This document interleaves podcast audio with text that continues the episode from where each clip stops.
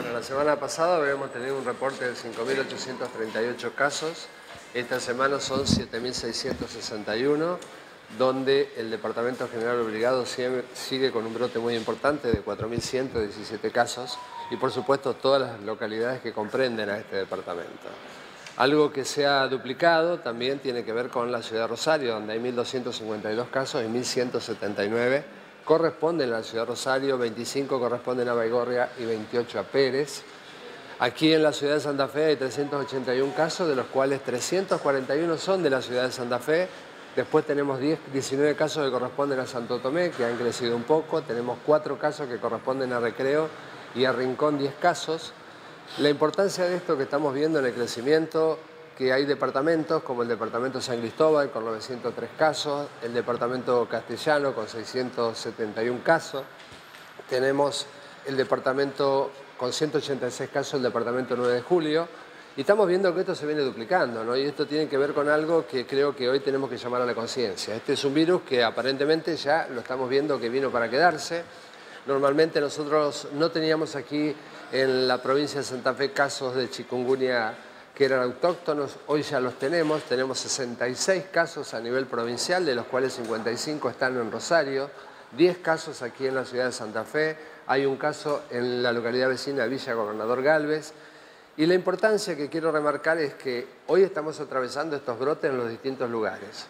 Pero acá hay algo que tenemos que tener en cuenta, ¿no? que estamos haciendo un avatar fundamentalmente y la gente por ahí nos pregunta para matar el mosquito adulto. Este mosquito adulto tiene una reproducción, la hembra, muy importante, que va de 100 a 400 huevos en la ovipostura, y quedan estos huevos, por más que demos vuelta a los recipientes, permanecen durante muchos meses. Entonces creo que lo que más recomendamos en esto es que no nos olvidemos de lo que estamos atravesando hoy para que durante todo el invierno y antes de llegar la primavera volvamos a, sanitizar y a sanear nuestros patios, a dar vuelta a los cacharros, a limpiarlos, porque es una enfermedad que vino para quedarse y estamos viendo en los países vecinos. Normalmente la relación del dengue con la chikungunya era de 10 a 1. Hoy estamos viendo que Paraguay tiene más de 50.000 casos y ha superado enormemente lo que hace el dengue. Creo que es algo importante a tener en cuenta y por supuesto la dejo a la doctora Carolina para algunas preguntas específicas en lo que hace a la enfermedad, cómo viene evolucionando. Y tenemos internados, ¿eh? que algo importante para tener en cuenta, hay 14 internados, de los cuales hay 3 pacientes que están en terapia intensiva, dos niños en el Hospital de Niños en Terapia Intensiva y uno en la ciudad de Rafaela. El dengue tiene fiebre muy alta, con mucho dolor en todo el cuerpo y mucha cefalea, sobre todo atrás de los ojos, y suele aparecer una erupción que aparece en forma bien roja la piel, de toda la piel, y aparece más frecuentemente cuando baja la fiebre, entre el quinto y el séptimo día, y es muy pruriginosa, y cuando uno marca los dedos, por ejemplo, donde teníamos rojo, queda blanco.